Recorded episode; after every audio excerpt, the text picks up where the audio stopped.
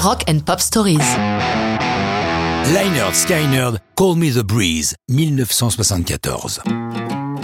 Pour cette chanson, il est plus important de parler de son auteur que de ses interprètes. Lynyrd Skynyrd, un groupe important dont nous aurons de toute manière l'occasion de reparler. Call Me the Breeze est dû au talent de J.J. Kell, l'un des personnages les plus discrets et des plus importants de la musique de ces 50 dernières années. Fuyant comme la peste la célébrité, le natif de Tulsa dans l'Oklahoma fera paraître ses sept premiers albums sans qu'aucune photo de lui n'apparaisse sur la pochette ou à l'intérieur du disque. Sa gloire, il la doit surtout aux très nombreux interprètes qui ont repris ses chansons et tout particulièrement à Eric Clapton qui enregistre l'une de ses compositions After Midnight. C'est cette version de Clapton qui attire l'attention sur J.J. Kell et qui lui permet d'obtenir son premier contrat dans un label important. Bien entendu, le fait que le génial guitariste anglais s'intéresse au travail de J.J. Kell encourage d'autres artistes à se pencher sur ses compositions. C'est le cas pour Lynyrd Skynyrd, un groupe pourtant habitué à n'interpréter que ses propres créations. D'ailleurs, sur l'album Second Helping, qui contient leur reprise de Call Me the Breeze, c'est la seule chanson qui ne comporte pas leur signature.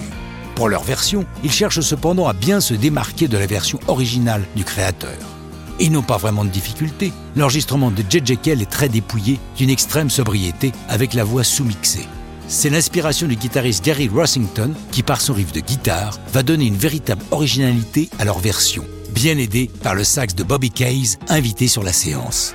Les conditions d'enregistrement sont très stressantes pour le groupe. Si leur premier album a été enregistré dans un petit studio de Géorgie, sous la houlette de l'immense Al Cooper qui les a signés sur son label, le nouveau disque est lui enregistré au prestigieux Record Plant Studio de Los Angeles. Or, les artistes présents dans les couloirs les impressionnent au plus haut point.